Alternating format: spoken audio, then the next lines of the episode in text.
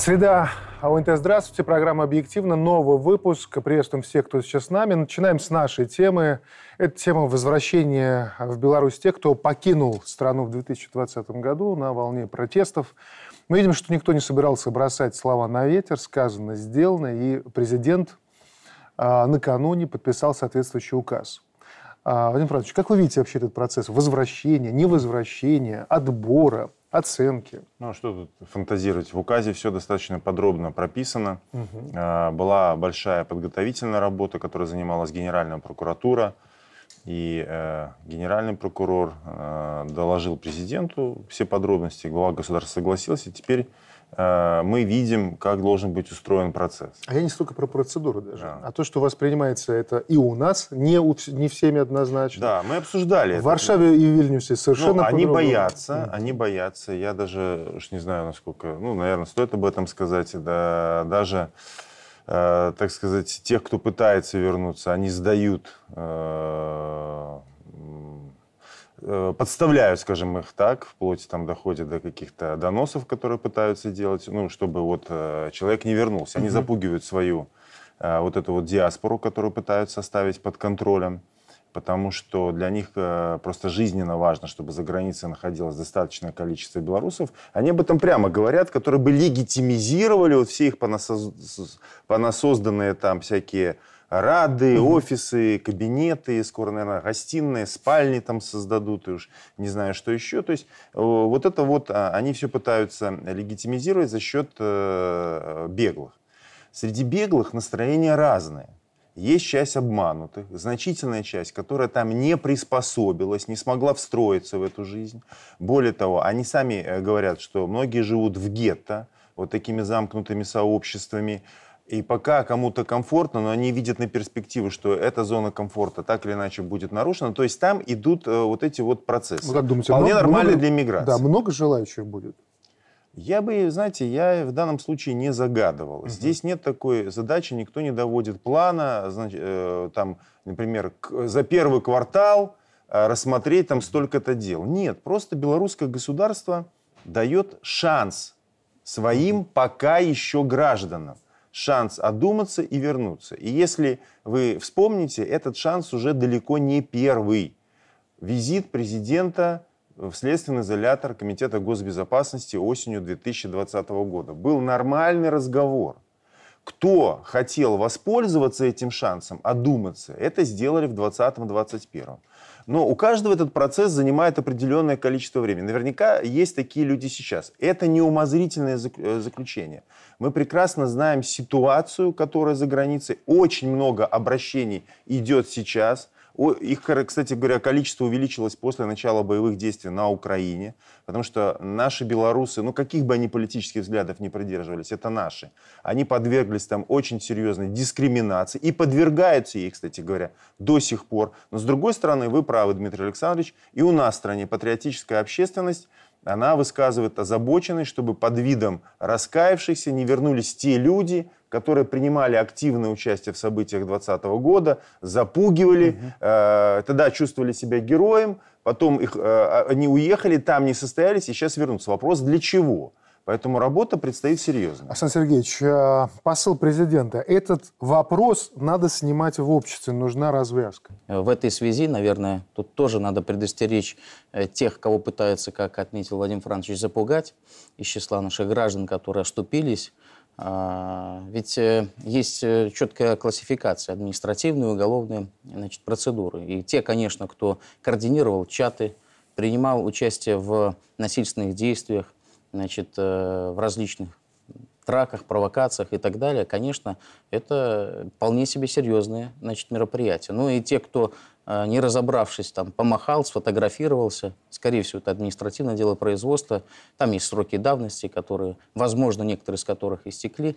И в этой связи есть процедура, которая способна в том числе дать людям, которые желают возможность, а, и есть такая у нас возможность сейчас вернуться, а, посмотреть, какие есть у государства к ним претензии, убедиться в том, что необходимо сделать. И здесь очень важно такие, ну, можно быть, маршрут расписать, потому что в противном случае, правильно отмечает Владимир Францович, в этих кабинетах, комнатах, да, значит, наших беглых, сейчас идут попытки все-таки э, сместить акцент на то, что нет, это какая-то очередная уловка, э, для того, чтобы, конечно, э, шло финансирование, чтобы они самообогащались. Мы понимаем прекрасно, как они распределяют. До тех обманутых людей, которые сейчас находятся вместе некоторые семьями, а это отсутствие русскоязычных и белорусскоязычных школ, это то есть 2-3 года выкинутых из учебного процесса ребенка, это отсутствие качественного здравоохранения и это не просто, как у нас, ты вызвал скорую, она приехала, разобралась. Это серьезные Они социальные пакеты. За медицинскими услугами. Но вот важное э, здесь дополнение к тому, что сказал Александр Сергеевич, как мы видим ситуацию, и как уже есть даже прецеденты, даже совершивший преступление, ну, не особо тяжкое, он деятельностным расканием, это что значит? Не просто признал свою вину, а активно сотрудничать с властями Беларуси может заслужить прощение. Но давайте скажем прямо, откуда у наших спецслужб все ключи от их чатов, откуда они знают всю информацию, все списки, вот все. Я вам хочу сказать, ну, конечно, где-то прав Зенон Станиславович Поздняк э, насчет агентуры. Ну, а, а как они думали? Вот у нас хорошие спецслужбы. Ну, то, что мы здесь сидим в студии, а не эти беглые, значит, что мы победили. Победили благодаря хорошей работе спецслужб в том числе. Если они хорошие, конечно, у них есть свои люди и там. Это очевидный вопрос. Но кроме того, есть те, кто раскаялся, кто понял, что одурманен был и пошел на активное сотрудничество с э, органами правопорядка Беларуси. И таких людей шанс еще тоже есть из тех, кто остается за границей. Давайте послушаем президента. Запад будет финансировать только конкретные мероприятия желательно такого радикального плана и даже уже не уровня 2020 года. Свержение, убийство там э, президента, должностных лиц, то есть все, кто поперек горла встал, всех убрать.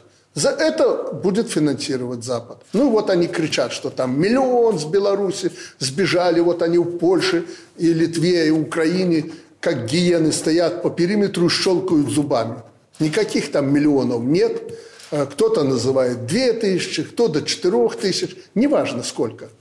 Но они этим подтверждают свою решимость и возможность тут что-то совершить, вплоть до серьезных терактов. И если Запад видит, что за ними кто-то стоит, ну хоть небольшая группа людей, столько и денег дадут на существование. И они боятся, что часть этих людей, а не дай бог большинство, уедет в Беларусь вот обратиться в эту комиссию. Тогда и денег нет, а кушать-то хочется. Ну, видим, что алгоритм есть, он предложен. Он понятный, он не э, предлагает каких-то розовых очков для тех, кто размышляет, вернуться или нет. Но при этом мы понимаем, что путь не будет простым. Ни с одной, ни с другой стороны. Президент, в общем-то, об этом сказал. Как вы это видите? Я думаю, что это прецедент. И сложность его будет заключаться в том, что комиссия, о которой сказал президент, и мы знаем, э, это увеличение в разы человеческого фактора. То есть мы предпримем попытку объединить закон, о котором сказали коллеги, и человеческий фактор. Комиссии, которая должна будет соединить и это то, и как другое. плюс называется, да? Это сложность. Угу. Это сложности, о которой вы говорили. А Еще я бы э, говорила о том, что этот шаг – это шаг логичный, потому что соответствует природе белорусов. И э, это шаг смелый со стороны власти. Не потому, что к нам приедут э, люди, которые будут вынашивать какие-то свои планы, не только поэтому, а потому что мы создаем модель. Мы пошли по пути создания модели. Э, это перевернуть страницу по-белорусски. И э, эта модель, она будет иметь широкий резонанс не только внутри, страны. Вы говорили об этом, что неоднозначно к этому относится. Я думаю, что интерес по внешнему контуру будет в разы сильнее, потому что это опыт, который э, является не тактическим, не сиюминутным. Это стратегия на то, чтобы укрепить общество, создать некие механизмы, которые позволят его регулировать в дальнейшем без влияния каких-либо внешних факторов. Угу. Я бы сказала. Александр Ильич, а вы как это видите? Ну, я бы обратил внимание вот на последние слова президента.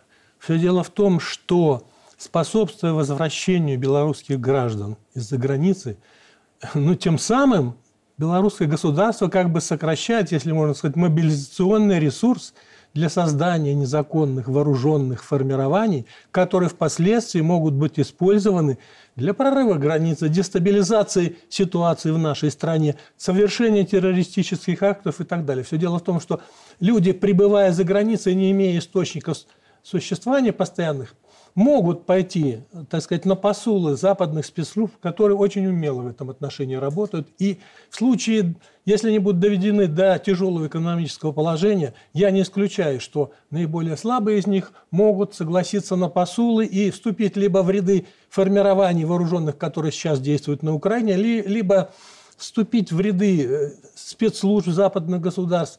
И поэтому, конечно, сокращая вот это вот поле которым пользуются сейчас спецслужбы э, западных государств, мы тем самым ну, как бы еще больше повышаем степень безопасности нашей страны. И, в общем, этот указ настолько соответствует требованиям жизни, что вот я такой пример приведу. У меня есть контакты, люди, с которыми я здесь дружил, сотрудничал, э, и в средствах массовой информации и так далее, они обращаются и спрашивают, ну, до издания указа, как как вернуться? Кому обратиться? Назови, назови человека, лицо, к которому мы можем обратиться, чтобы он способствовал нашему возвращению в государство. Сейчас появляется механизм, появляются люди, и, в общем, э, я думаю, что э, количество будет нарастать. Первые будут смотреть, кто первый решится, как с ними поступят. Как пойдет. Да. да, как это пойдет. И я думаю, что здесь будет, э, ну, может быть, как снежный ком, угу.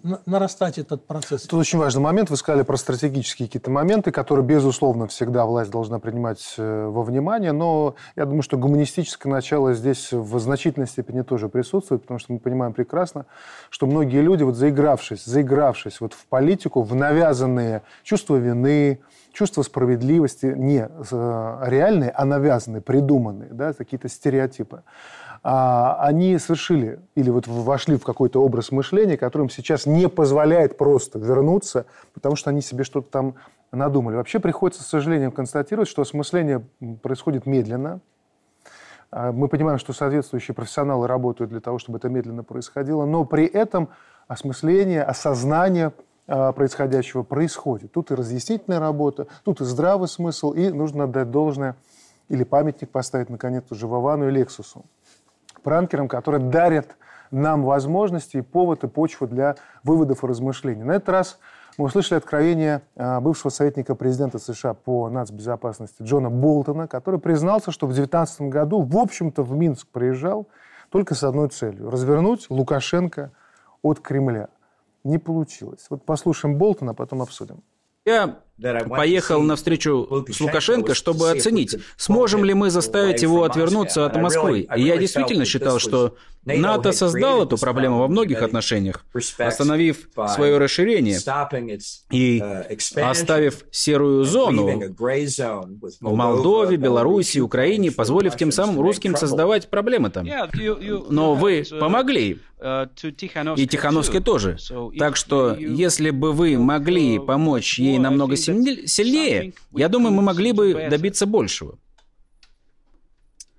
Да, думаю, мы еще многое можем сделать. Я думаю, что в плане безопасности в Восточной Европе, если мы потеряем Белоруссию, и она достанется России, что бы ни случилось с военной точки зрения в Украине, я думаю, что в итоге мы одержим победу. Но мы могли потерять Белоруссию без боя. И это просто привело бы к тому, что Украина, Польша, Прибалтийские республики оказались бы стратегически очень и очень невыгодном положении. Владимир Францович, ну, тот еще болтун. Болтон, ну, извините за Но вы уже такую взяли э, интонацию. Да. Болтон э, в Соединенных Штатах, как говорят сами американцы, и наши коллеги-американисты пользуются, мягко говоря, дурной славой. Там разные шуточки в его отношении, что Безумие, отвага это не Чип и Дейл, это Болтон. А, и это одна из... Ну, там много чего про него говорят. Одна из форм умственной осталости, соединенная с невероятным самомнением. Он сам о себе написал, что он рыцарь на белом коне, который три раза спасал Америку. То есть человек специфический. Побольше бы таких. Да, а, согласен. Но по большому счету, если говорить серьезно, против Беларуси лично Александра Лукашенко а, белорусской государственности на протяжении нескольких лет до 2020 года проводилась специальная операция. Угу. Ее цель была отрыв Беларуси от России, свержение нашего президента, изменение конституционного строя. Цели не меняются до сих пор.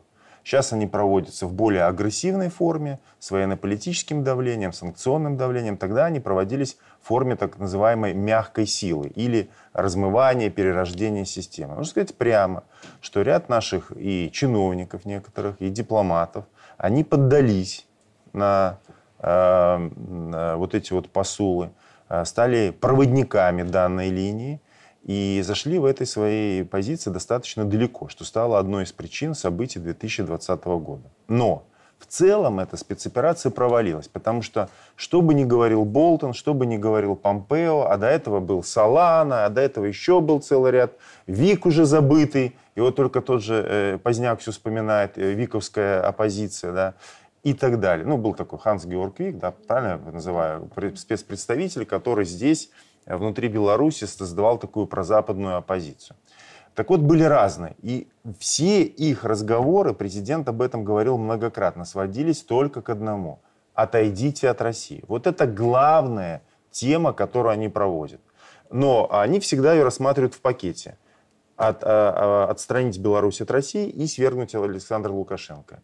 Но причем они бьются в эту стену лбом уже mm-hmm. много раз. Я не знаю, за кого они принимают белорусского лидера, за кого они принимают белорусский народ, всех нас, если они думают, что мы поддадимся на их вот эти вот ухищрения. Но при этом, посмотрите, Владимир Францович, ведь по сути, кроме того, что он еще раз обозначил, что мы как были, так и остаемся в их глазах серой зоной, а был второй момент, который, наверное, надо услышать многим до сих пор в Российской Федерации, который по-прежнему зачем-то даже сегодня, в нынешнем контексте, обвиняет белорусов в многовекторности, в частности, ну, Лукашенко. Сейчас, понимаете, кто-то Вот обвиняет. Болтон ответил. Нет, давайте так прямо скажем сейчас. Те, кто обвиняет в России, это маргиналы, Угу. Нигде в политическом классе России такой позиции нет. Ее не придерживается никто в Кремле, никто а, на, на, значит, на разных их площадях, где принимаются решения. Нет одного политика, крупного, влиятельного журналиста в Российской Федерации, я такого не слышал. Ну, сегодня это да. действительно меньше, но помните, какое-то время важно, назад Конечно, это звучало безусловно, активно, это было, так на это было рассчитано спецоперация, чтобы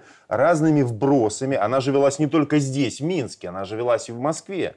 А что, не было агентов западного влияния в Москве? Они просто были. Их было гораздо больше – они остаются до сих пор. Безусловно, остаются эти спящие ячейки. И об этом прямо говорится сейчас и в Российской Федерации. Мы должны проанализировать тот опыт, который был до 2020 до 2022 года, для того, чтобы сделать да. выводы. Э, Самович, как э, относиться к словам Болтона? Как к некой такой политической иронии, понимая статус этого человека? Либо все-таки нужно делать выводы более серьезные? Ну, что у Болтона на языке, то участие американской элиты на уме. Все дело в том, что операция одна кончилась, другая началась, и будет их много, потому что геополитическое положение Беларуси является жизненно важным для Российской Федерации. Я как-то написал, что Беларусь держит в своих руках сердце России.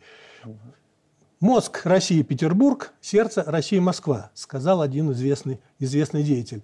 Поэтому, конечно, если Беларусь попадет под влияние НАТО, посмотрите, от Орши до Москвы меньше 300 километров.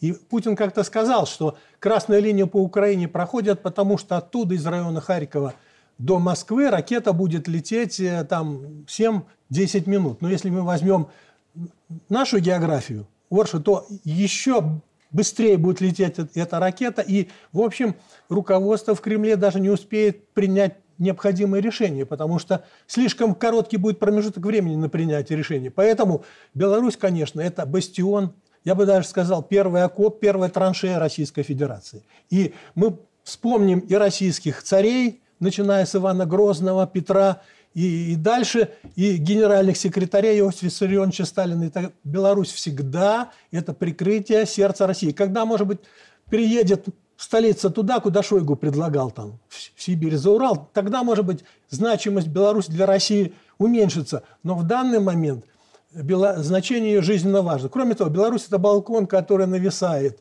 и над Украиной, и над странами Балтии, и он выдвинут как бы к Варшаве. С территории Беларуси досягаемы все столицы соседних с нами недружественных государств. И поэтому, конечно, они будут стараться лезть из кожи, не мытьем, так катанем.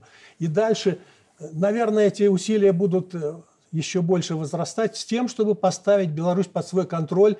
Ну, так как внешняя агрессия невозможна, у нас ядерный зонтик, путем пятой, шестой колонны, путем незаконных вооруженных формирований. Это, ну, это Болтон, по сути, дал это понять, что у них да, по-прежнему да. планы продолжают. Поэтому он, может, он и дурачок, но умный Нет, он не дурачок, он дурачок. такой, он откровенный, искренний, ну, знаете, вот убежденный, упертый, я бы сказал, наверное, более правильно да, так. Его дурачком пытаются выставить его противники в том да. же Вашингтоне. Ольга Игоревна. Ну, я думаю, что Джон Болтон не сказал ничего нового, абсолютно ничего А ресурсы у них есть да. здесь, у нас и вокруг а, нас для ну, того, чтобы вот эти планы реализовать? Я думаю, что... Вот я на что обратила внимание вот в его речи в отношении Беларуси, это то, что Беларусь имеет стратегически важное значение. И причем он говорил не о России, я не соглашусь с Александром Борисовичем, что Россия находится в таком сложном положении, все зависит от Беларуси. Да, конечно, определенные какие-то моменты зависят, но не настолько. Э, стратегически важное значение для Запада. Э, и, с одной стороны, это, наверное, хорошо, а с другой стороны, это большой блок опасностей. И то, что э, планы сохраняются по отношению к Беларуси, и вот то, то, о чем сказал Джон Болтон, это, это очень важно, потому что мы э, видим себя э, уже не просто как маленькое государство, у которого есть ядерный зонтик под прикрытием кого-то. Мы сами по себе имеем стратегически важное значение. И об этом говорят не эксперты, об этом говорят официальные лица, причем Соединенных Штатов Америки. Поэтому я думаю, что вот роль средних и малых государств сегодня и вот в отношении Беларуси, как пример, она в разы возрастает хватает. Я просто вам приведу, как она будет да, дальше. Да. Пример один из геополитики. Это у них постоянная величина. Вот если мы вспомним классическую англосаксонскую да. геополитику, там Макиндера и других, mm-hmm. они не всегда называют Беларусь, но о чем они говорят?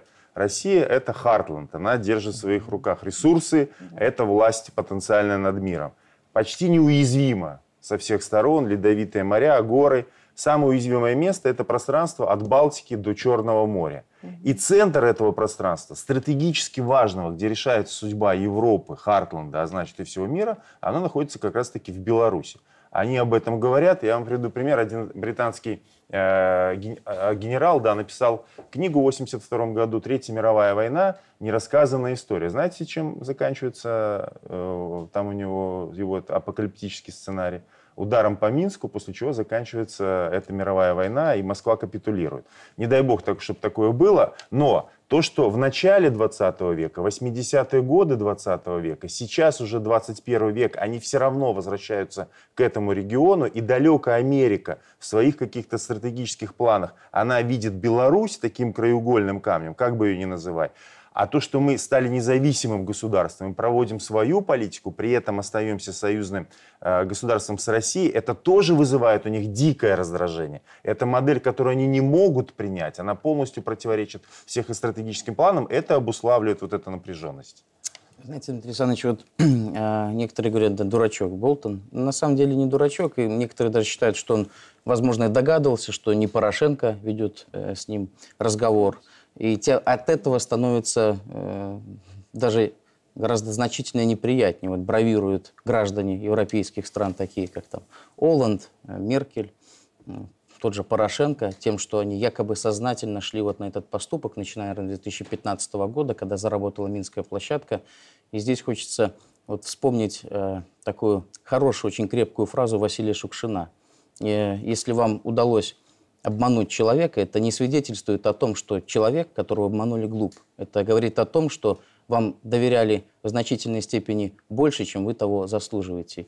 И вот э, здесь, конечно, хочется э, вспомнить инициативу нашего главы государства, который впервые предложил эту возможность. Здесь, в Минске, это было историческим, на самом деле, событием. И как, конечно, сейчас вот все эти заявления э, говорят о том, насколько политика европейских стран, конечно, двулична и просто даже мерзко. И вот как можно вести какие-то договорные отношения вот с такого уровня руководителями. Ну, а что касается, наверное, таких вот тактических, быть может, и стратегических задач, то, конечно, с 2015 года формировалось, очевидно, вот этот кулак на территории Украины, который рассчитан был на э, силовое решение вопросы восточной части Украины и, конечно, обеспечение со стороны севера Украины тыла надежного. Но вы ведь очень важную тему затронули. А как действительно вот выстраивать дальше отношения, когда Болтон, когда Меркель и Оланд, они, по сути, сжигают эти последние мосты. То есть есть возможность вообще надеяться хоть на какие-то мирные переговоры? И как их обустраивать, если доверять уже невозможно? Вот как быть в этой ситуации? Мы ситуацию сталкивались даже похуже. Вы вспомните, э, Советская Россия вышла из гражданской войны, и, в общем, враждебнейшие отношения со стороны всех. Соединенные Штаты нас, по-моему, до 1933 года не признавали Рузвельт, дипломатически. Точно так же Великобритания. Но мы вспомним, что экономические отношения, экономический интерес заставил эти государства пойти на сотрудничество с Советской Россией. Я думаю, что несмотря на то, что сейчас происходит, вот на насильное изгнание духа российского в виде газа из Европы, оно, вот это вот камлание долго не продлится. То есть, пере, тогда переводя на нас, вот то, что мы сейчас делаем ставку на развитие экономики, вот эти дальние дуги, Африка, Ближний Восток, это как раз залог того, что когда вот спелена это сойдет, вот этого старого контекста, военного контекста, мы вот на основании экономики будем выстраивать тот самый так новый президент порядок. прямо это говорит. Он говорит, что нельзя отгораживаться стенкой mm-hmm. даже от Западной Европы. И шанс есть. Мы знаем, что здесь присутствуют дипломатические представительства ряда государств, в том числе и нейтральных, которые э, изучают здесь ситуацию. Они ведь тоже э, в определенной степени, я бы не сказал, жертвы, но объекты действия американской стороны. И, в общем, они экономически mm-hmm. очень сильно пострадали. Поэтому, я думаю, с расчетом на дальнее будущее они изучают ситуацию, куда тенденция развивается. Ведь они понимают, что Э, закрыв Запад, они тем самым усилили резко контакты Белоруссии и России. И, в общем, шансы свои влияния на ситуацию в нашем регионе, они резко свои сократили. Если ты с этим человеком не торгуешь, нет политических контактов, то ты и влиять на него не можешь. Угу. Вот здесь я бы согласился и увязал две наши темы. Э, вот эту Болтон и то, о чем мы стали говорить, об указе президента в связи с комиссией угу. по рассмотрению дел беглых. Абсолютно согласен очень большой внешнеполитический эффект. Смотрите, какая истерика в лагере беглых и какая, мягко говоря, сдержанная, а по неофициальным каналам положительная реакция многих западных государств. Тех, которые являются фактически хозяевами этих беглых. Это раз.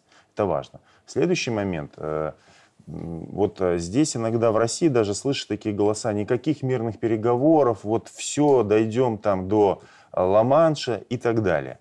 Побеждает тот, кто в военном противостоянии, оно всегда военно-дипломатическое, всегда военно-политическое, ни, ни одна война только на поле боя не разрешалась, кто бы что ни говорил. Это и использование этих ресурсов, и этих каналов, и мы их используем. Мы заинтересованы в том, чтобы Европа была сильной, мы заинтересованы в том, чтобы Европа была суверенной. Хотя Европа нам противостоит, но это не независимая Европа. Это Европа протекторат Соединенных Штатов. Это не в наших интересах. Мы хотим сильной Европы, но мы хотим сотрудничества, безусловно, с обновленной Европой, с обновленными европейскими государствами, и это неизбежно. Но пока ситуация заключается, давайте скажем прямо, что то, какие будут переговоры, мы пока не советская Россия, даже образца там 21 или 22 годов, у нас где-то год, так если сравнивать, пример, э, был такой фильм Чо Релли, называется «Незабываемый 19 да? Вот мы примерно где-то вот в 19 году. И исход этих переговоров будет определяться ходом боевых действий. Все сейчас ждут угу. э, нового наступления одной из противоборствующих сторон. Э, да, давайте ненадолго прервемся, после чего еще пару тем, которые заслужат внимания, обязательно обсудим. Оставайтесь с нами. Украина. Зеленский продолжает перестановки в э, своем штабе. Или правильнее будет сказать, что в штабе Зеленского продолжают производить перестановки. Не факт, что Зеленский принимает эти решения. Вместо Резникова, который далеко не ушел, Буданов. Тоже человек не новый, ни для украинцев, ни для нас. Вот что, на ваш взгляд, следует видеть в этих э, перетасовках, Александр Борисович? Ну, я думаю, стремление Соединенных Штатов – повысить эффективность военной организации Украины. Все дело в том, что и коррупция разъедала украинское военное ведомство, и кроме того, ну, Резников как лицо военное, он на самом деле ноль, полный ноль. Есть желание, очевидно, предпринять э, с наступлением должной погоды наступательные действия на территории Украины и, в общем, использовать те танки, которые либо поставят, либо будут поставлены для того, чтобы развивать наступательные операции. Буданов более подходящий. Потому что фигура. это человек квази-антироссийский, то есть он, значит, человек беспринципный. Кроме того, он специалист по специальным операциям, и он беспощаден. С точки зрения, так сказать, гуманизма, это человек, э, ну, э, без, совершенно бессовестный, он совершенно лишен всяких тормозов в отношении жизни и здоровья ну, противостоящих. Террорист. Это террорист, радикал, это террорист, садист. Террорист. Поэтому, конечно, это желание, э, я думаю, американцев нет надежды на победу Украины. Есть желание максимально ослабить Российскую Федерацию, чтобы обескровить ее и лишить возможности действовать в районе Дальнего Востока. То есть ждать максимально жестких сейчас да, действий со стороны да. руководства Но Министерства это обороны. еще важный момент. Э, я хотел бы сказать, что это реакция на те неудачи на фронте, самое главное, колоссальные потери, которые несет вооруженная сила Украины. Скрывать это вот там когда были первые утечки, заговорили о 100 тысячах, западные чиновники пошли опровержения. Сейчас уже цифры больше называются. И они валятся из, из всех возможных каналов. Там Турция публикует, на Западе публикуют. Украинское общество стало, в нем нарастать раздражение.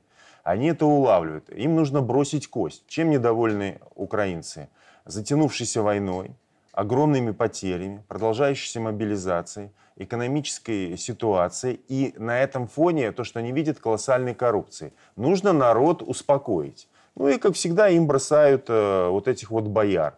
То есть заводят дела о коррупции, отсюда отставки, чтобы народ успокоить. Э, показушно Оба отставляют Арестовича, русскоязычного, которого готовят как э, такой, знаете, губку, которая может абсорбировать вот эти вот недовольства части русскоязычного населения, остающейся Украины, э, перестановки и Буданов. Буданов, кроме того, что террорист, один из самых прозападных, фактически агент Соединенных Штатов. Давайте вспомним, кому западная разведка передала план российского наступления, который они раздобыли перед началом. Не СБУ, где тоже сидят их люди. Они передали Буданову, который докладывал этот план на СНБО перед э, началом специальной военной операции. Поэтому здесь комплекс моментов. Ну и, конечно, нельзя забывать рост воен... э, политических амбиций Залужного. Знаете, Богданов да. и Залужный, прежде всего, они, ну, к сожалению, вот э, такие фигуры сейчас в военном руководстве ВСУ, они э, более, ну, наверное, находят такое позитивное отражение, прежде всего потому, что они военные, в отличие от того же Резникова, который всю жизнь являлся адвокатом.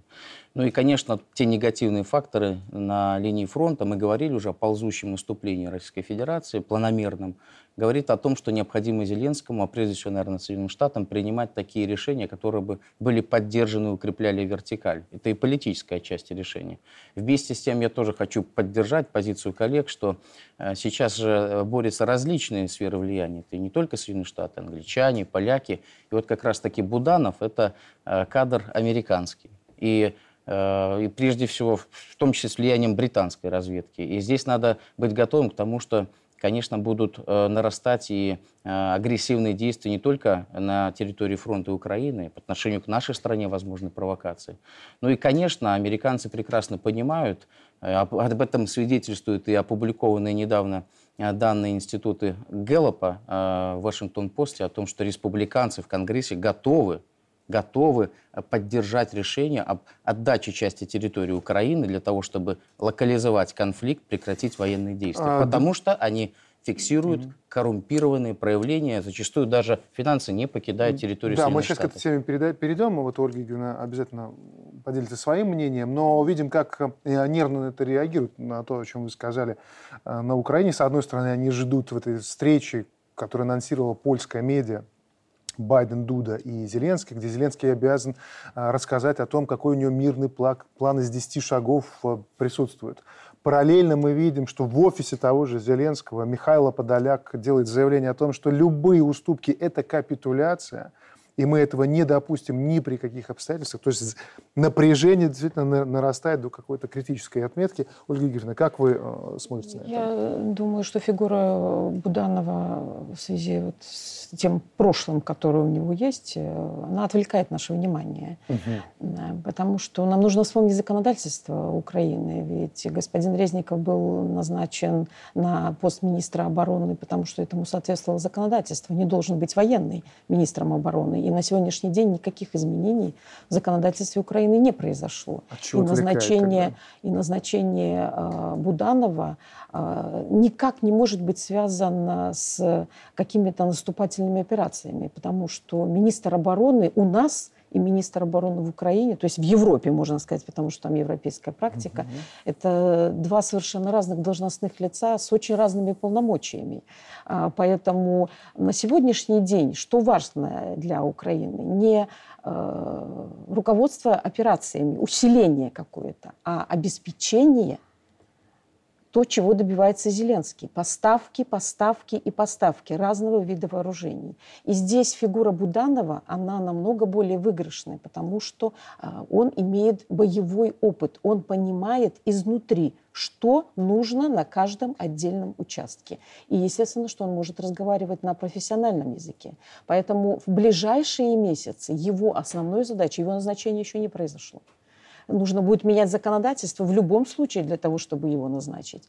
И э, он будет заниматься непосредственной задачей обеспечением. Вот вопросом номер вот здесь один. два момента э, с логикой согласен, но не совсем. А по поводу законодательства, в ходе боевых действий украинцы уже неоднократно свое законодательство нарушали, в том числе и Конституцию, так что здесь такой момент. Буданов – не в том плане, что он понимает, что нужно. Там бы и Резникову написали, там, знаете, за эти, я думаю, Александр Борисович подтвердит, что за это время э, столько специалистов в военном деле появилось.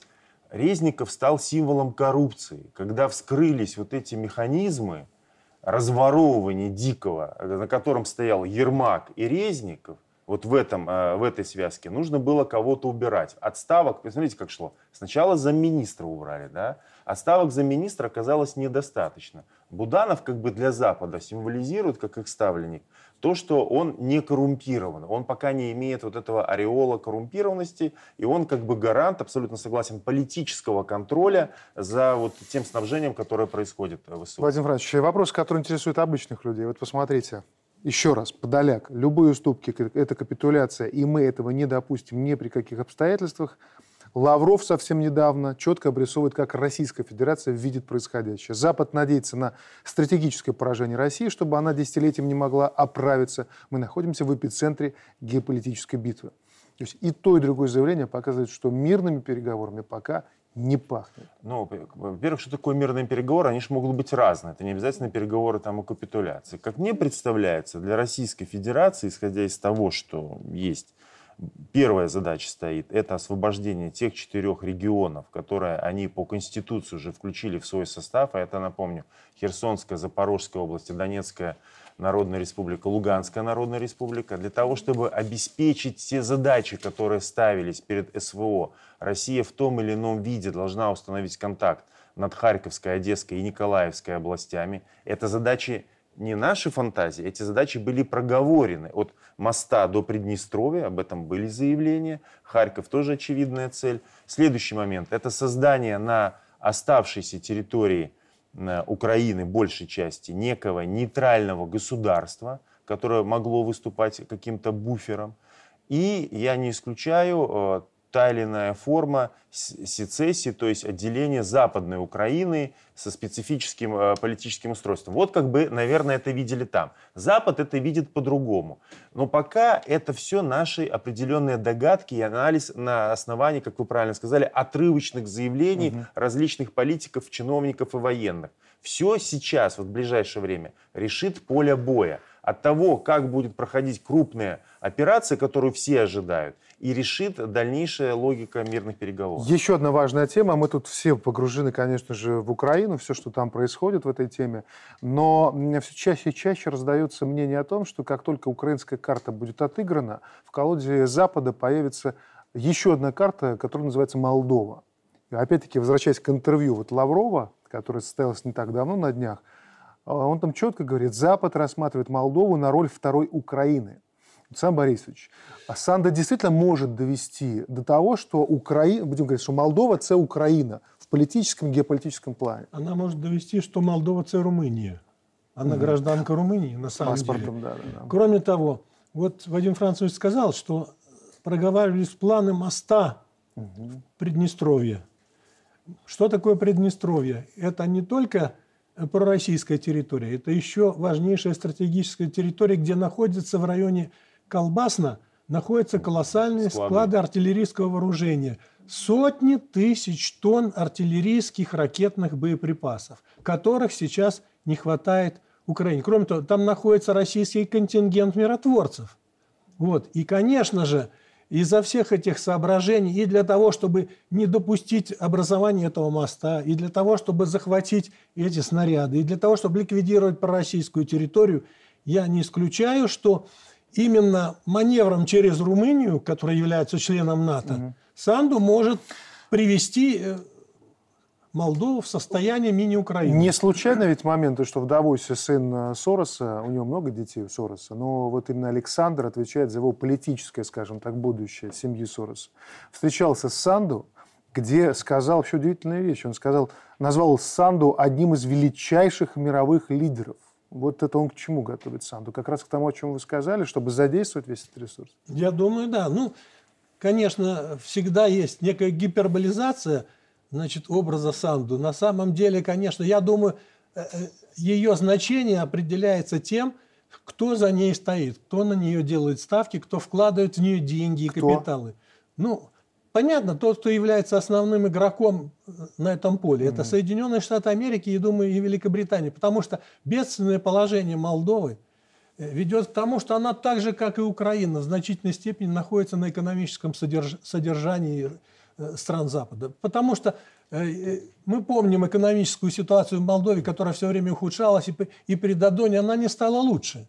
Значит, кто покрывает эти колоссальные затраты, связанные с подорожанием энергоносителей, с тем, что экспорт Молдовы нарушен, особенно на территории значит, постсоветского пространства. Конечно, страны Запада, они в, в Санду вкладывают деньги и будут требовать отдачи. Но здесь ни для кого не секрет в Кишиневе, что самый влиятельный политик Молдовы – это посол Соединенных Штатов Америки. На самом деле это открыто проговаривается да. по поводу эпитетов высокопарных. Кто читал Жюля Верна «15-летний капитан», там был такой туземный король, они его там, эти работорговцы, возвеличивали, огненную воду ему дарили, императором его провозглашали. Говорили, что это самый великий правитель в Африке, а на самом деле относились совершенно по-другому. Второй Украины точно не будет, потому что очень непохожие страны вообще по всему. А, и вооруженные силы Молдовы, это не ВСУ далеко, они мало боеспособны. А, страна феодализирована, там очень интересная ситуация, когда там в Бельцах, допустим, а, влияние Рената Усатова, его политических сил, Шор, Илон Шор, значит, э, влияет в Архе или Аргеев по-русски называется. Отдельно это Гагаузия, автономное образование, где, я напомню, был проведен, э, по-моему, в 2014 году, да, референдум, на котором высказалось подавляющее большинство жителей за вступление в таможенный союз против интеграции с Европейским Союзом. Кишинев город, который фактически расколот на а, такую прорумынскую часть и пророссийскую часть. Очень серьезно много факторов, и, конечно, не Санду их контролирует. Страна находится под внешним управлением, но то, что там может произойти эскалация и дестабилизация, учитывая, что на осень у них намечены местные выборы, это точно. Эскалация в этом году в Молдове будет происходить. Ну и, конечно, важный фактор это все-таки СВО. И Румыния является ключевым поставщиком вооружения, даже, наверное, а, более эффективным, чем Польша. В этой связи, конечно, Румыния заинтересована в полном контроле устья Дуная, и Молдова входит в сферу этих интересов. Очевидно, что защита Э, военных складов, о которых мы ранее говорили, масштабнейших, которые, очевидно, могут быть задействованы для реализации целей и задач, в том числе со стороны западных э, служб в ходе СВО. Ну и, конечно, одной из важнейших задач – это, конечно, необходимо допустить отрезание любых возможных контактов, и в том числе по Э, сухопутной территории с Приднестровьем Российской Федерации. Ольга а можно я вот немножко другой в развитии вопрос тогда э, задам вам, и мы все вместе тоже поразмышляем. Вот смотрите, я Сороса, понятно, не случайно привел. Э, это, конечно, история такая хайповая в первую очередь, но с другой стороны, мы если посмотрим, то увидим, что сколько политиков на Украине прошли через фонды Сороса или похожие клоны фонды. Санду выходец из этого фонда – а, то, что они сделали системой образования, то, что, в общем-то, э, один из лидеров ее же партии сейчас занимает этот пост в образовании. И вот все эти вот посылы, которые фонды эти распространяют, это фонды Сороса. Мы видели, что в Дафосе даже с Тихановской он встретился. Уже не знаю, о чем они там говорили, но здесь невольно вспоминаешь Болтона, который говорит, что мы еще, вот, мы еще повоюем. А почему все-таки у них не получилось в Беларуси? Ни на стадии, когда Сорос заходил, он же тоже здесь мог бы вполне себе обосноваться. Вот что стало главным фактором, почему у них, у нас, с нами не получается никак? Раз, два, три, снова и снова облом. Э, я бы э, говорила о том, что Молдова, вы сказали, в колоде появится. Я угу. думаю, что она всегда там была. Э, вот про запас. Любая страна, на территории которой есть территориальный какой-то конфликт или любой конфликт этнический, это всегда в колоде она находится. Беларусь вот первый фактор, почему не получилось, потому что у нас, возможно, есть политическое несогласие, что проявилось в 2020 году, но у нас нет конфликтов территориальных и этнических. Здесь все всегда было спокойно. И возбудить их на пустом месте абсолютно невозможно. Ну и второй момент – в 90-е годы вот нас обвиняют всегда белорусов в том, что мы законсервировались, мы остались в какой-то другой эпохе. Но вот 30 лет показали, что вот это и есть самое главное. Все э, поляки, кто по соседству с нашими, литовцы и русские в том числе, они перешагнули в другую реальность уже давно. И им казалось, что эта реальность – это что-то важное, то, что помогает им двигаться вперед. Э, и, наверное, много иронии в отношении нас было. А вот наше общество оказалось самым устойчивым. И зависть определенная со стороны наших соседей, она присутствует. Поэтому э, и Сорос, вот все эти заходы с образовательными даже инициативами, они на нас не действуют, потому что у нас есть свой костяк, который мы не утратили в 90-е годы. Мы его не разбросали по сторонам. Возможно, потому что мы избрали конкретный курс, например, с 94 -го года и не, не рассеиваемся. Вот та многовекторность, о которой нас говорят и упрекают, это многовекторность не политическая. Это не разбросаться в разные стороны. Это не векторы вот в таком прямом понимании. Это национальные интересы государства, которое максимально хочет использовать все свои преимущества. Я вот хочу сказать, что надо такой фактор, э, как социальная справедливость. Все дело в том, что наше общество построено по мере возможности наших экономических на принципах социальной справедливости. У нас нет острых социальных противоречий и конфликтов. Вот эта вот стабильность, конечно, важна э, стабильность конфессиональная, религиозная, там, э, национальная, но самое главное, что существует социальная стабильность. Нет большой дифференциации наиболее богатыми и наиболее бедными. В этом отношении все, когда описывают вот эту ситуацию в России, там, на постсоветском пространстве, приводят пример Беларуси, что у нас эта дифференциация минимальная. Поэтому, конечно, самый главный, э, так сказать, взрывоопасный элемент – это наличие большой социальной Э, дифференциации и большого количества людей, недовольных своим экономическим положением. Недаром президент все время говорит экономика, экономика, экономика. Если вы, вы сработаете правильно в экономике, то я все остальное беру на себя, и мы решим все внешнеполитические и внешнеэкономические вопросы. Главное – экономическая стабильность нашего государства. Я думаю, курс на социальную справедливость обеспечивает стабильность нашего государства. Угу. Конечно, мы всегда и видели эти риски. И недавно, кстати, глава государства упоминал о том визите Сороса, когда он сказал, нет, нам таких предложений не надо, пожалуйста, езжайте. Ну и очевидно, что все эти проблемы, комплексы, санкционная повестка, она всегда была связана и с особенностями геополитического выбора. Как бы мы ни говорили про многовекторность, тем не менее мы выстраиваем теснейший союз с Российской Федерацией. И от этого зачастую, конечно, идут все вот эти вбросы, попытки расшатать, раскачать.